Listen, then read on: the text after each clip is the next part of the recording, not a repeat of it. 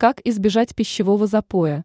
Полезные рекомендации диетолога. Забудете о проблеме переедания. В период новогодних праздников легко набрать лишние килограммы. Все-таки многие начинают переедать.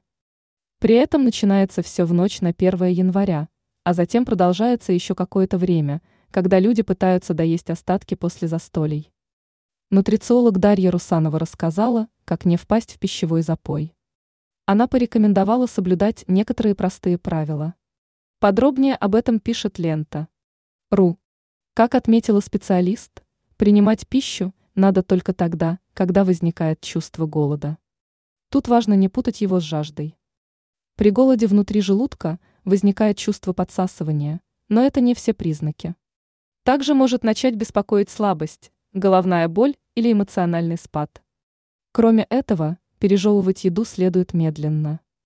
Считается, что чем дольше мы пережевываем пищу, то тем быстрее в мозг поступит сигнал о насыщении.